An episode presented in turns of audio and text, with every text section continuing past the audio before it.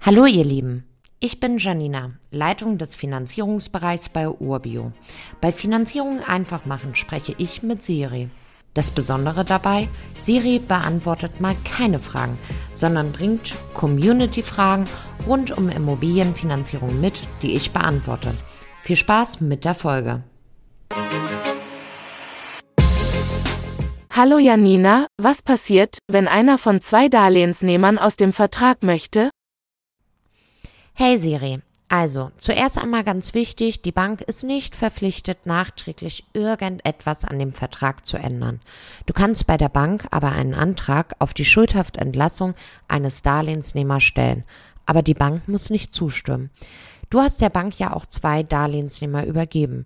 Bedeutet, das Risiko für die Finanzierung verteilt sich gleichermaßen auf zwei Schultern. Somit ist das Risiko für einen Ausfall der Rate für die Bank um einiges geringer, als wie wenn es eine Person alleine trägt. Wenn jetzt das Darlehen nur noch von einer Person übernommen werden muss, dann muss die Bonität das Ganze auch tragen können. Bei einer Schuldhaftentlassung musst du für die Prüfung die üblichen Bonitätsunterlagen einreichen. Die Bank prüft dann das Ganze wie ein komplett neues Darlehen, denn nach der Zusage werden die Darlehensunterlagen auch neu erstellt. Natürlich ist das nicht kostenlos. Auch hier liegen die Kosten, ähnlich wie beim Pfandtausch, zwischen 750 Euro bis 3000 Euro. Sollte die Bank einer Schuldhaftentlassung nicht zustimmen, hast du allerdings ein Sonderkündigungsrecht für das Darlehen.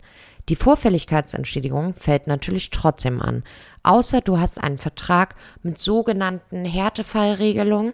Es gibt hier einige Banken, die in den Fällen wie Tod eines Darlehensnehmers, Arbeitslosigkeit, auf die Vorfälligkeitsentschädigung verzichten.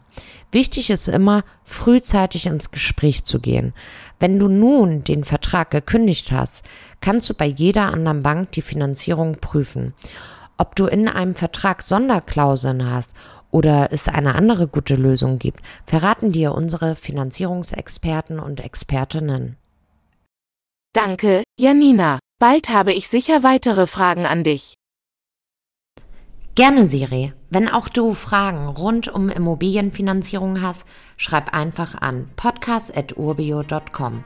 Dann bekommt ihr in einer der nächsten Episoden eure Antwort. Damit ihr keine Folge verpasst, solltet ihr unserem Podcast folgen. Und wenn es euch gefallen hat, freuen wir uns über eine positive Bewertung. Bis zum nächsten Mal.